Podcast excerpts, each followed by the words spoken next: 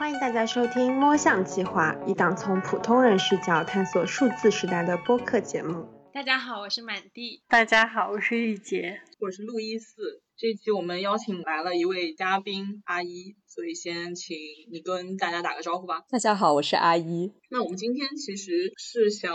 聊一个相对怎么讲，这个话题可能并不是特别轻松，但是我们希望能够找到一些让自己轻松的方式，所以才来聊这期话题。因为大家知道最近上海的疫情非常严重，而且是基本全程大家都是足不出户的一个状态。那我们今天请阿姨来，也是想请她来分享一下，因为疫情隔离而给生活中带来的一些影响和心理上的变化。我刚回顾了一下，就我整个风控的过程，其实因为大家可能现在看到的这一波是上海从。浦东的话，应该从三月二十八号开始封，然后浦西的话是从四月一号开始封。然后我人是在浦西，所以如果只是说封城的话，是从啊，对不起，是全域静态管理，是从四月一号开始。但是我刚回顾了一下，就其实在这之前，上海的很多小区就因为有密接或者有可能是阳性，然后就已经陆陆续续的有一些分片的这种风控。其实我最开始收到通知是在三月十四号的时候，就突然接到我们居委的一个电话，就说我们小区明天立马要封控，封控两天。后来呢，就我就有点着急了，然后我就开始上网看菜有没有菜可以买，然后发现那个时候已经非常难抢了。当时那个菜已经有一点紧张，有点抢不到的状况了。有可能是因为我们那一片都通知了封控，所以那个时候就已经这一片的那个菜就比较紧张，大家开始紧张起来了。但是呢，说了之后，第二天就突然又广播说暂不封控，然后什么时候封控等通知，我们就一直开始等，一直开始等。因为我我其实是平时在家办公也是可以的，然后当时其实上海已经有点紧张了嘛，我也是想说就不要再太多的去办公室了，以免就发生什么。然后我就相当于一直在家办公，等到了三月二十号的时候，突然又来了一个电话，就说今天晚上马上开始封控，封控两天，然后要测核酸。这是真的了。其实很多地方说是说封控了两天，但实际上后来非常多的小区都是这样，就是因为核酸测不完，就是封控了。我们当时应该封控了一周吧。后来呢，这个封控结束了之后，我们小区解封了呃两三天。当时就是这个全域静态管理的这个通知已经出来了，就是基本上当时上网抢菜，大家也知道已经非常困难了。所以我还是每天会就是下楼去周边的这菜场看一看，能买到一点就买。一，主要是囤一些可能你放比较久的东西。菜的话，可能就是后面几天开始比较多的去买一些青菜啊什么的，然后囤起来。然后我们基本上从四月一号开始封到现在，仍然是一个未解封以及不知道什么时候可以解封的状态。因为我们小区今天又上榜了，上榜了就是又有阳性了，是吗？对的，现在就可能我们小区算是估计是要封比较久的状态。那你会觉得这个过程中，比如说情绪上啊各方面，你会有观察到一些变化？我可能比较特殊，因为我们就就经常是可以在家办公的一个工作类型嘛，所以在家。办公的这个状态，其实对我来讲并不是一个不熟悉的状态。但是之前，其实，在四月一号之前，我觉得还可以，没有特别大的情绪上的变化。但是从四月一号开始到现在，就是还是发现会有比较大的一个情绪上的变化。那这个其实是有，我觉得有很多种原因。首先就是四月一号前的这种风控，相对来讲，当时其实给人感觉是相对比较可控制的。所以你即便是说我们要封一个星期解封，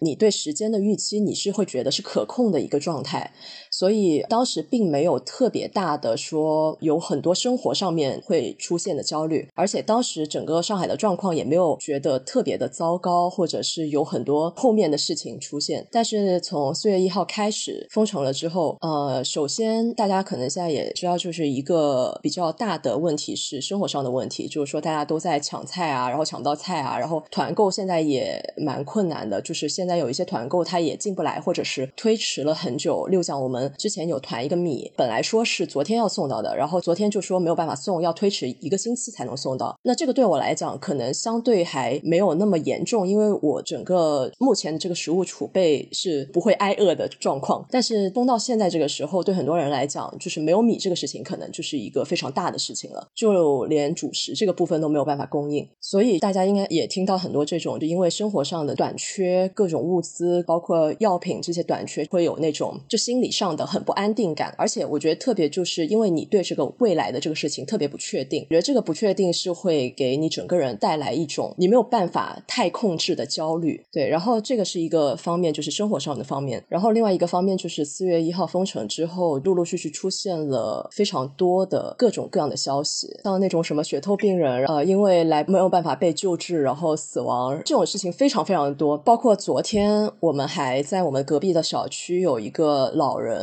他不知道是中风还是怎么，反正他们家的人就是叫了幺二零叫了两个小时叫不来，最后大家怎么发现这个事情的呢？就是因为他们家人崩溃到已经在窗边大喊，就是说这个人已经断气了什么的，他儿子想要出来求医，然后因为他们没有那个核酸还是什么的，他们楼好像是有阳性的，就是不让他往外走，所以他们只能在家里等着，就是这样的一个状态，就是有很多很多这样的事情，你每天都会看到这种事情，在你的朋友圈、在微博、在各种渠道里面不断的在看到这种消息，但这个只是其中的一点，这个就很让我想起二零年的时候武汉的时候，就我记得那个时候我整个人也是非常的崩溃，就我记得那个时候是春节，我还是回家过的春节，当时是我第一次就是感觉完全没有办法过正常的生活，整个人一直在焦虑不安的那种情绪中，就是因为看到太多那些视频啊、新闻啊那些东西，就你没有办法脱离开那个语境，就是你一直觉得，甚至有点是你觉得你脱离开那个语境有点不对，政治不就是不不正确性吧？对，所以当时就是整个人非常坐立不安，然后就是感觉自己没有办法控制的一直在刷这些信息，就很想知道到底发生了什么，到底发生了什么。那这次因为上海我是身处其中，所以可能因为你多多少少了解身边的状况，所以这样的一个非常强烈的要了解发生了什么的情绪，可能稍微没有当时武汉的时候那么强。但是我觉得上海这一次给我非常大的冲击是，上海的情况跟武汉非常不一样。除了很多负面的新闻之外，你很快的就会发现，在上海的人和不在上海的人非常激烈的冲突。怎么说？不仅仅是网上的人吧，就包括我身边的以前的很多朋友或者同学啊什么的，大家其实对上海的情况，包括这个前后的历程，并不是很了解，但是对这个病毒本身有非常非常非常非常大的恐惧感，非常非常担心上海控制不住，然后一旦外溢，会影响到其他的省市，或者是影响到他们自身。所以基本上很多人其实对上海目前的状况或者整个过程他并不是很了解，但是他会非常的觉得上海应该要很大程度上对此负责。那我觉得这个东西其实在武汉的那个时候是不太一样的，因为武汉当时大家对病毒的整个认识是就全世界都不知道吧，所以大家还是对武汉可能有一定程度上的同情。但我觉得上海这一次的情况不太一样，就会有很多这种你一边看着身边有很多次生灾害的。的发生，然后另一方面又有很多呃，我觉得如果是合理的讨论或者合理的谴责，我觉得是可以讨论的。但是有很多他可能并不了解情况，但是他只是纯粹的出于对这个疾病本身的恐惧，就是有很多这样的道德性指责吧。我会说，就我觉得就是新闻和这些评论，或者是说某一些道德性指责的声音，我在这一次里面是更让我崩溃的一个部分。这个就是导致其实我在。封城的前几天，整个人也是处于一种情绪消耗很大，然后非常崩溃的状态，甚至可能会整个人觉得很绝望吧。但是后来慢慢经历了一些事情，然后自己有一个调节的过程。到现在为止，我觉得相对来讲可以达到好一点的状态，或者达到某一个平衡吧，就是跟自己实际的生活达到某一个平衡。但是我觉得我们封城到现在，相当于已经封了十二天，我其实是会感觉有一些生。理的状况出现，就例如讲说，你吃的东西可能跟平时是差不多的，但是你非常容易感到饥饿，呃，整个人会处于一种特别特别疲惫的状态，就是你也不知道为什么，你也没有做什么特别多的事情，或者没有什么很激烈的运动，但是就是整个身体是很疲惫的。我觉得这个其实很大程度上可能也是因为焦虑啊、情绪啊这些东西导致的一种状态的身体上的应激。我刚听阿一老师在说的时候，一直在狂点头，因为。阿姨老师在我心中是一个很神圣的地位。当我听到她都焦虑的时候，我内心有一丝释怀。我是这样的，因为相信大家也知道了，其实深圳对疫情控制的还挺好的。但是在深圳发生疫情和采取这些划区防疫的这段过程中，我还是不幸的生病了。其实深圳它是从去年到现在一直都是在划区，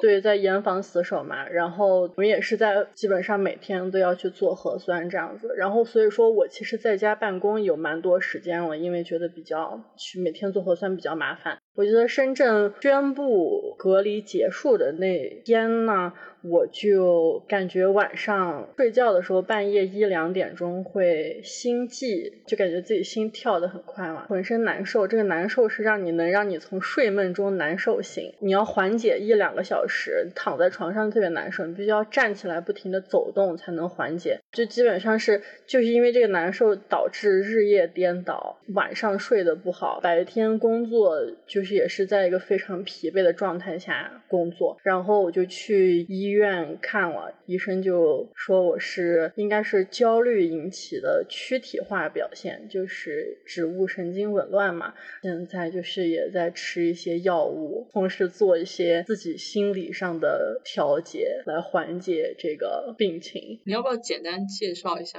植物性神经紊乱是一个什么样的疾病？植物性神经功能紊乱就是由于长期的精神紧张、心理压力过大或者生气等精神受到刺激所引起的一系列症状导致的一些躯体化的表现。就平时的话，你这个心理上的紧张，它是不会影响到你的植物神经系统的。植物神经系统它是调节你的这个心率啊，还有血压呀这些部分的。但是植物神经系统紊乱就是你的调节情绪的。这部分影响到了以前由神经系统调节不到的部分，它其实就是一个心病嘛。哎，你刚才讲说你是从深圳宣布解封那天晚上才对，但其实在深圳隔离那段时间。因为深圳它其实管的并不是很严，我们小区是防范区嘛，我们是可以凭出入证出小区，外卖快递这些都没有停的，所以说居家隔离本身对我的影响不是很大。那但是我造成这个疾病主要是因为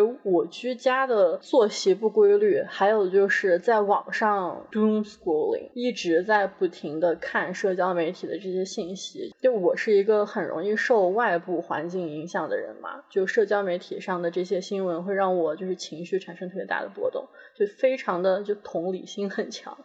所以说得了这个病。嗯嗯，就虽然我和满迪相对幸运，现在没有处在一个比较严的隔离状态，但是其实我听刚刚两位讲的过程中，我觉得还是有很多地方能够联想到二零二零年初的那段隔离的时光的，比如说会强迫性的看很多消息，当然这个跟当时我的职业也有一定的关系，因为当时还在做记者嘛，而且我们当时有个项目就是一直在记录每天的增长啊这种数据的情况，所以一直要看这些消息。也有一定关系，但是即使在工作时间之余，我好像也会每天晚上睡前都一定要看一下，说最新的进展到哪里了，然后有哪些就是好的、不好的事件，就是感人的和那些特别让人愤怒的事件都会去看，而且那时候后也很容易被这些事件刺激出来一些容易激动的情绪吧。我还好，就我都有，但我觉得我没有那么严重。就像刚刚路易斯说的，二零二零前几个月，我觉得首先最大的变化就是工作跟生活的界限变得非常的模糊，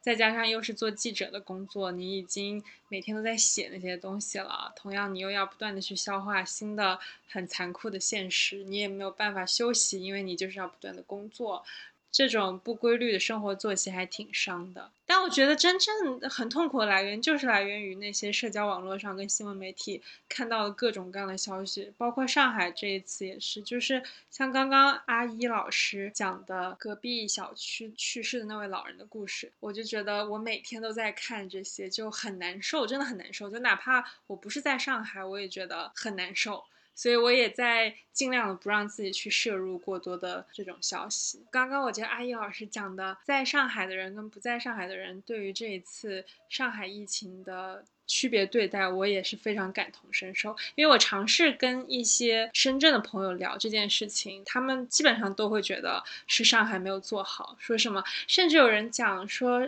是上海破坏了全国防疫措施什么什么。我觉得我根本没有办法跟他们对话，这种攻击性太强。哦，然后我还想讲一个，因为就我觉得我的经历感觉确实跟二零年的时候有一个对比，就是因为我记得当时二零年武汉的时候，我其实相当于是。一个局外人嘛，就是你不在武汉，然后你也不知道武汉当地到底发生什么。当时，所以我就每天看到那些非常崩溃的新闻，我就非常非常的焦虑，整个人的情绪非常的崩溃，就是感觉自己停不下来的那种。但是后来我接触到一些，当时有很多那种线上的志愿者组织，记得当时有一个志愿者就有跟我讲到这个事情，就是说，其实很多在非武汉地区的那些志愿者，他们其实每天也是处于非常崩溃的状态，因为他们每天感觉自己看到的都是那么悲惨的事情，但是实际上就是，如果你身处武汉的话，当然就是这些事情也是在发生的，但是你会感知到的是整个你的信息不只是这些，你的信息还有很多其他方面的人的生活啊，就真实的人啊，真实的社区啊，真实的大家在怎么生活的这些信息。所以其实我觉得这次在上海也是的，因为我有很多的朋友呃，包括可能他是上海人，但是他现在不在上海，他们每一天看到这些信息，就是有很多人跟我说，我每天就是看到就哭，看到就哭，真的感觉是很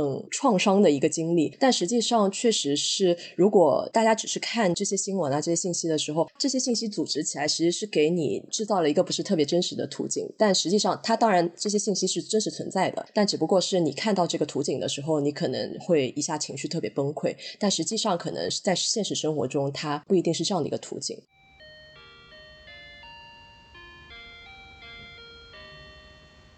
其实我觉得刚才都提到的有一点，就是不管是因为这个职业的习惯也好，还是说本身就是这样的性格的人，我们都会有一个共同的经历，会获取过量的信息。我感觉，当然这个过量可能在平日里它是一个正常的摄入量，但是在一些特殊的时候就会显得对我们自己有点点 overwhelming，就是有点承受不了的状态。我不知道你们是怎么去看待这个事情。或者说有没有想过什么对抗的方式？我先讲一下平时吧，就是因为我们做媒体的话，就是确实平时要跟很多很多的信息打交道嘛。自武汉之后，真的给我留下了一些创伤。就有的时候真的呃，看很多信息的时候是觉得挺 overwhelming 的。我是可能是比较 old fashion 的人，所以我找到的一个方式就是做一些线下能做的事情，做一些线下的爱好。例如讲，在家有买了一个那个电子钢琴什么的，就我有的时候就是会弹一下琴，通过这样的方式去回避一些。些你要经常刷手机或者什么的这种，还有一个就是，我觉得我这两年就尤其是从二零年疫情之后，就真的有在做饭，培养了一个做饭的习惯。我觉得这个也蛮好的。就我觉得这两个事情，首先你在当下你是非常专注的，与此同时，它给你带来乐趣的同时，它也是一个你可以长期去培养、去习得的一个东西。这个挺重要的。对于我们来讲，因为我们一直在跟信息打交道，所以我觉得这个东西是在帮你把你的工工作或者是你对信息的接收跟你的生活之间去做一个划分，让你在工作之余能够有自己的生活。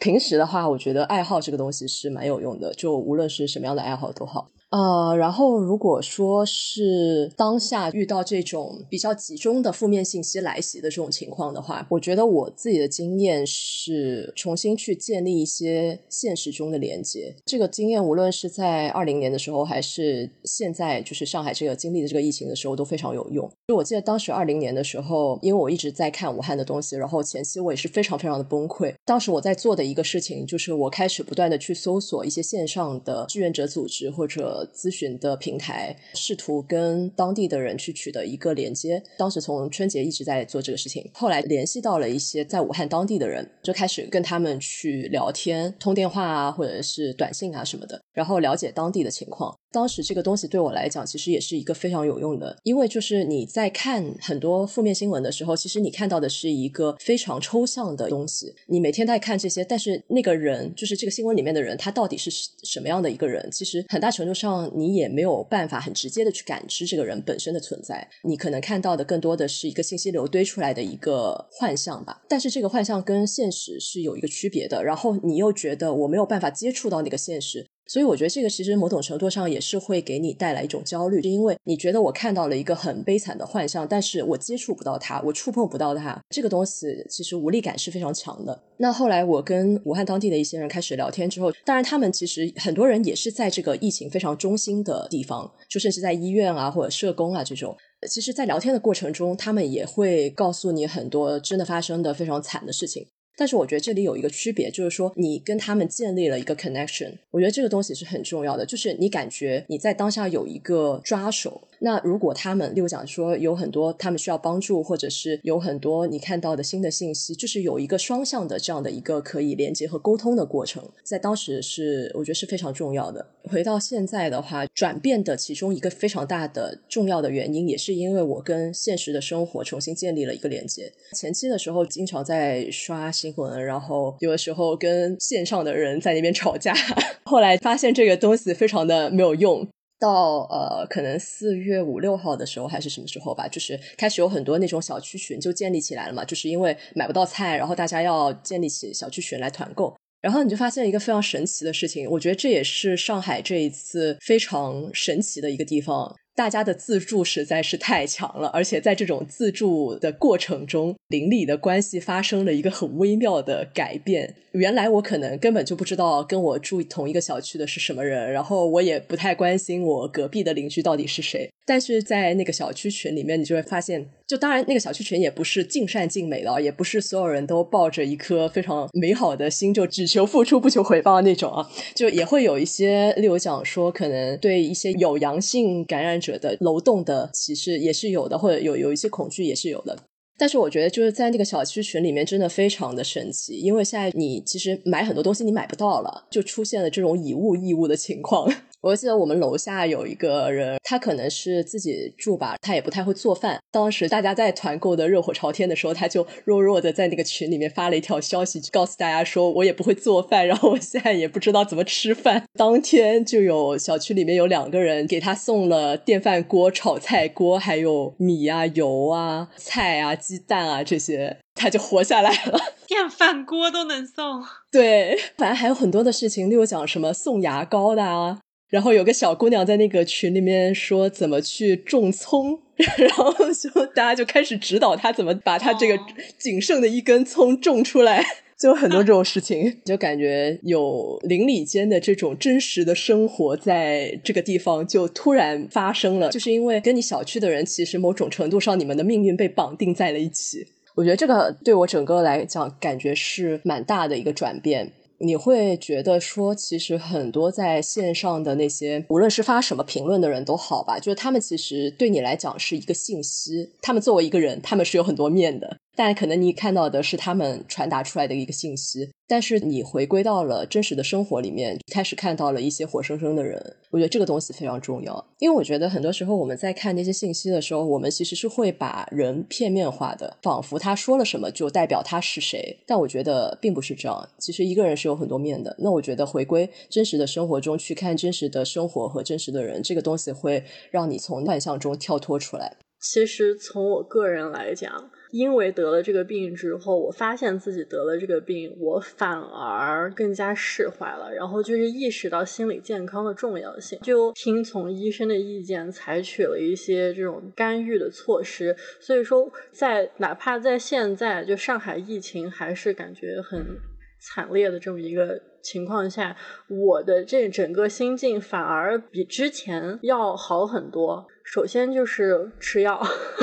去镇静下来，然后内心怎么调节的话，一个就是冥想吧。然后我现在每天晚上都会听一些正念的。冥想的这种录音，它会指导你寻找到自己的焦虑，然后去抛开自己的焦虑，然后让你的注意力去关注到你自己的身体上，或者说怎么样的放空。还有就是，我有一个朋友，他前段时间上了一个叫“暂停实验室”的正念训练营，这是个二十一天的训练营。反正他公众号形容说，这就像是一个心理健身房一样。这个训练。就是它会帮助你去记录自己每天的情绪，无论是积极的还是消极的，就是你要认识到自己的情绪，然后认识到你自自己的情绪是如何随着内在或者外在的这些因素变化的，还有就是找到你这些负面情绪的源头。知道自己做什么事情可以产生什么样的情绪，他也会给你一些录音，还有书写的这些训练，他会让你书写，就是记一些日记，把自己的情绪产生的过程这样记录下来。我刚开始还不是特别的信，但是我跟着做了几天之后，我觉得它是有蛮大的效果的，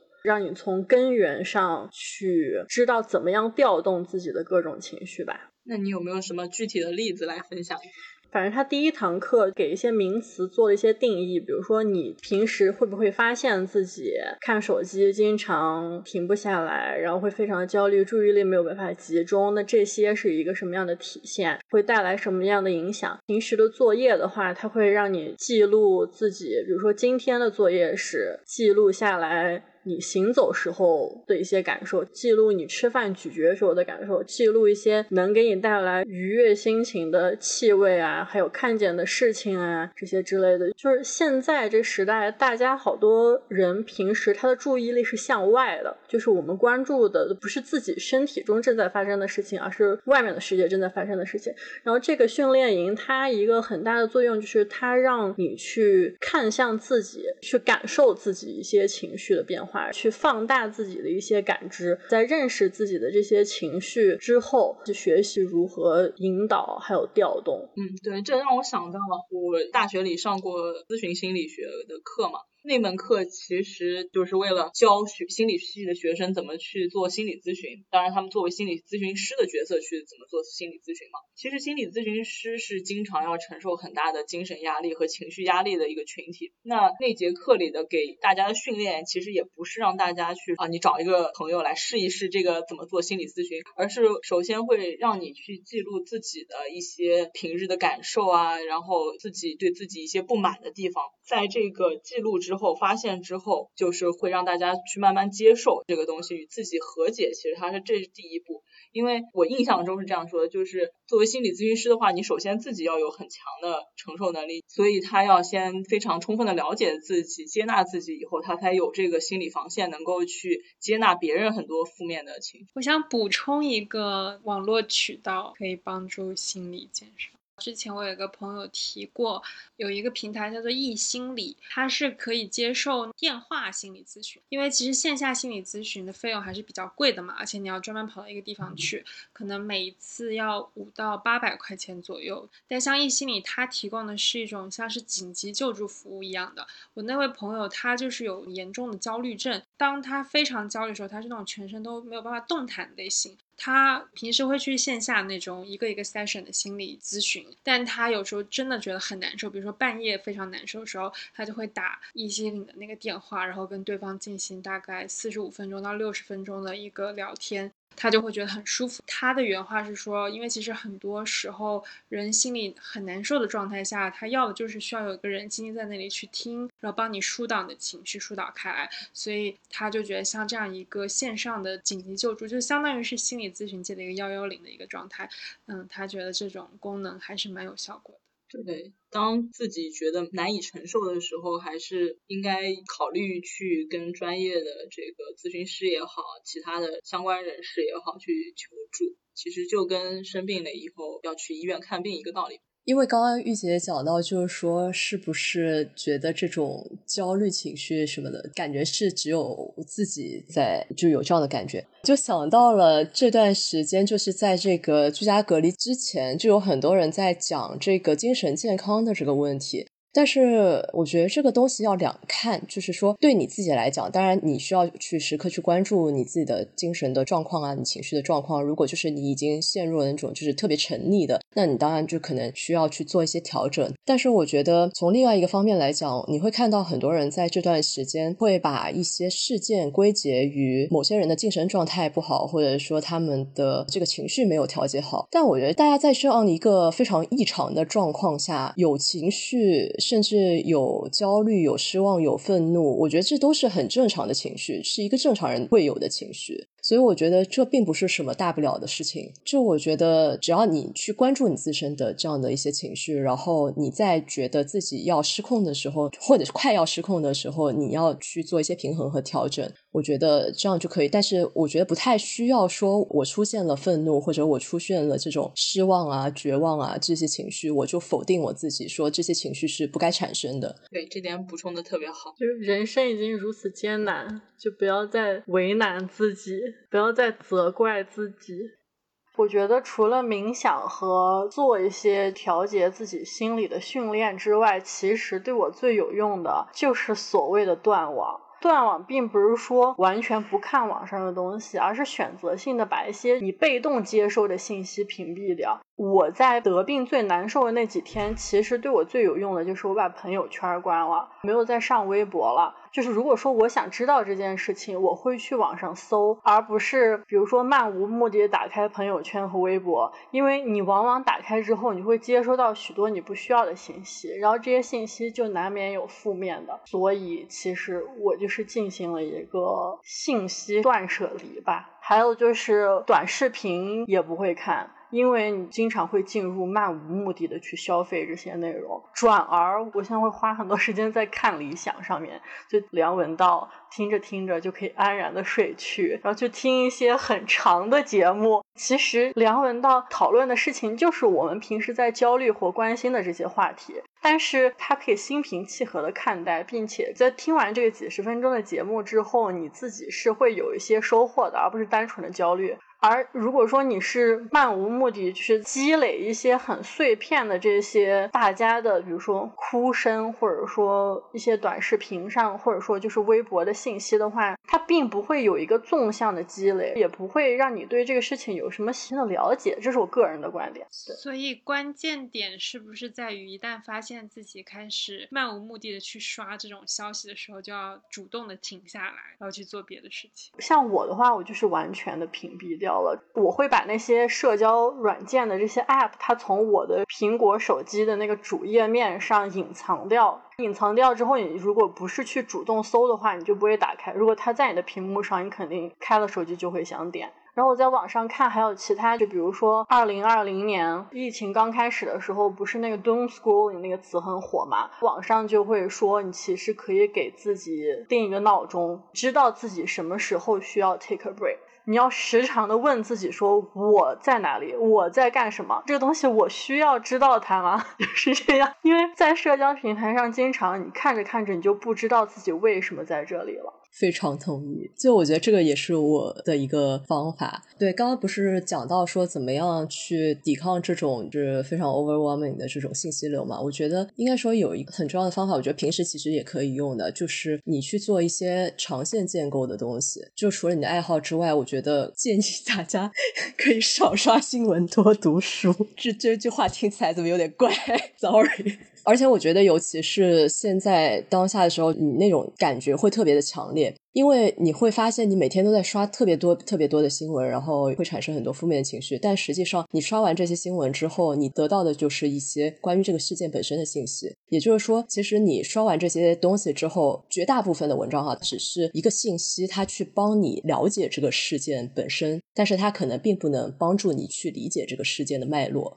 就是因为我们现在的阅读习惯其实都非常的碎片化，就是你看完一篇文章又翻下一篇文章，但是这个中间其实你阅读的每一篇的时间是非常短的，然后可能你这篇文章和下一篇文章之间也是没有任何联系的，所以其实你在做一小时的这样的一个阅读中间，你是没有在做任何的系统性的建构。但我觉得真的有的时候可能做一个比较长时间的阅读，六讲读一个书，就是你在读的过程中，你其实是一直在这个语境里面去做思考，那我觉得那个东西其实是非常有。帮助的，它可以让你形成一种长线的一个建构，然后这个东西可能会转换成你看很多事情的角度或者方法，可能是会更好的帮助你去理解这个事件的脉络，而不是只是了解这个事件本身吧。刚刚玉姐讲屏蔽一些信息，我觉得这一次我也深有体会。就其实我之前一直想做的一个事情，就是整理我的所有的这些信息源，但是我到现在还没有整理好，因为太多了。觉得真的很多时候，你的包括朋友圈啊，包括微博啊，就其实你在没有整理的时候，它都是乱七八糟的。你每天看的其实也是非常混乱的信息。我觉得整理这个还是蛮必要的，就是它会有助于你去提升这个获得信息的效率。然后另外一个就是我这次发现的一个很香的方法。就我不是这次有很多非常不想要看到的 comment 吗？我觉得以前我其实还蛮愿意去看对方的观点的，就是我很好奇你为什么会这么想。这一次的话，我觉得实在是感觉自己情绪已经达到了一个高点吧，就觉得每天在看这些的时候，就是特别想骂人。所以我后来就觉得，就是说我需要暂时去屏蔽掉这些信息。就是我其实还是做了一些筛选，就是说他可能是对立方的观点，但是我会看他给出来的观点或者他分享的文章，他到底有没有用处，他有没有能够说服我或者给我增加一些新的信息量的地方。那如果没有的话，我就暂时先屏蔽你。当然，这个做法也不是鼓励大家待在自己的这个信息茧房里面。同意，非常同意。我可以透露一个，就是。羞于启齿小插曲吗？我断舍离包括我把我一些经常向我吐槽或者经常给我发一些微博啊什么的 朋友给静音了。我刚想说，观察到这一次很多上海的人们，他们经常有些时候会讲一句话，就是说今天一整天都浪费在查看团购信息上。我不知道是不是所有人的状态都是这样哈，只是我注意到很多人他会。觉得像团购这种消息，你是需要随时随地处在线上，并且要不断的去查，哎，有没有新消息，有没有新消息。但这如果你保持这种状态的话，感觉很难可以像刚刚大家讲的那样去静下来或者去放掉这个东西。有没有这方面的建议？我觉得这个真的很难，这个真的没办法，因为现在其实是处在一个非常时期，然后现在因为大家都需要团购，其实说实话。但是团购呢，看你的这个群组组织的好不好。就有一些群组组织的好的话，它可能比较 organized，它会每一个团你需要的时候，它会另开一个群组。但是确实，因为你整个小区里面的人太多了，然后很多人在说话，所以你就没有办法。就是你如果需要的话，你真的是会一直刷的。这个一直刷，其实也会把你整个时间搞得特别分散。所以我自己的体会是说，可能你如果想要减少这种刷团购的时间，有一个办法就是你先看一下你到底需要什么，就你不要什么都刷。你就看一下你到底需要什么，然后你再去偶尔的去看一下这个团购里面有没有在团购你需要的东西，就是比较有目的性的去看，而不是每一天都在刷，就这样相对来讲会好一点。是要整理自己的信息源，整理自己的朋友圈，整理自己的朋友，静音掉那些。还想补充一个，就我感觉，就刚刚不是讲说回归真实生活嘛？就是我感觉这个疫情给我带来的一个很大的启发，就是要多回归生活里面的小事，不要总是高谈阔论国家大事。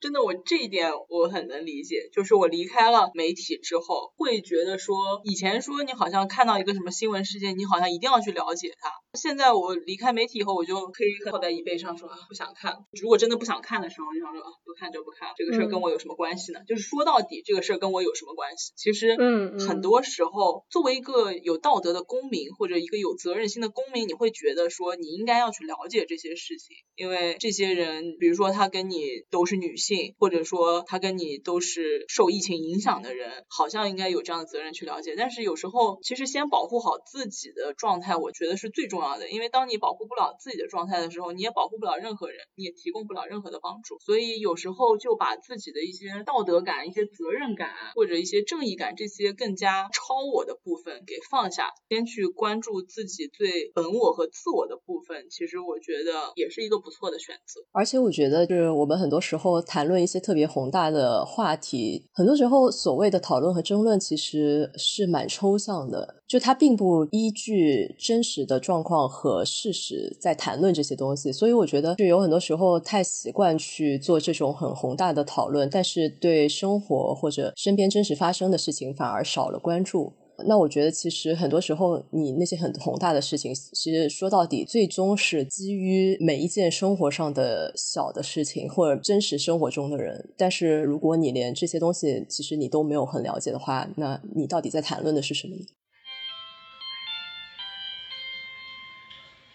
另外一个建立连接的就是，其实这个东西我之前做的不太多，就是说跟六讲不在同一个地方的人、朋友啊什么的，做一些视频聊天。就这个我知道，可能有一些人是一直在做的，但是我之前没有那么多的尝试，可能更多的是微信上面发信息啊什么的。这一次我觉得这个也是一个很重要的方法。因为你们聊的，你们可能就不仅仅是聊你当下在焦虑的事情，他们也可以分享他们的生活，你也可以分享你的生活，而且很多这种时候，你的分享反而是苦中作乐的这种分享。所以就是你自己说出来，你也不觉得那么苦了。跟很多可能身处远方的朋友，但是是理解你的人去做一个连接，我觉得这个非常重要。有一些大家都蛮 depressed 的朋友聚在一起，然后就说我们视个频吧，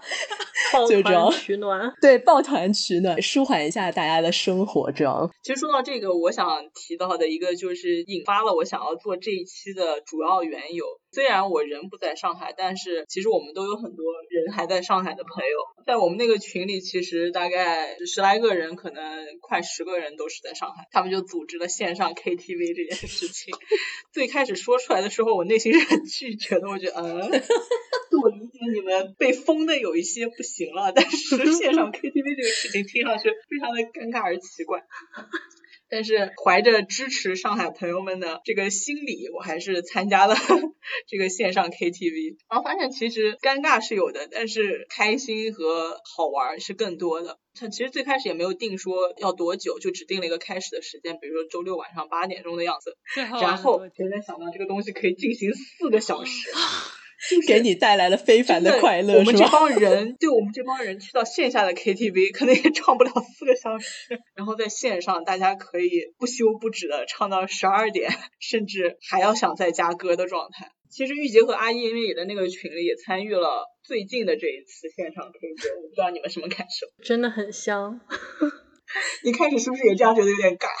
嗯，其实这是我人生中第一次参与线上 K 歌，在 K 之前我没有想到它可以提供这么多的功能，我以为就只是一个字幕，然后可以录到大家一起在唱，但是其实它有非常多可以让大家互动的选项，比如说送礼啊、语音聊天、视频聊天，就是真的能让你一颗 寂寞的心火热起来。要推一下那个 app 吗？那个名字全民 K 歌啊，就是全哦，就让我想到，怪不得 QQ 音乐它有那个音乐直播间的功能，还是网易云音乐，它有那种音乐直播间的功能，就很多人可以进去，然后它是轮流放歌的，就是你可以抢下一个放歌的名额，然后让大家跟你一起听这首歌，然后下面评论什么。不太一样的点可能就是我们是自己唱，所以乐趣可能会加倍，因为有很多非常 drama 的事情。我们有一位朋友，线下看你有时候甚至觉得他有些内向，但是他其实内心是一个深夜电台主播。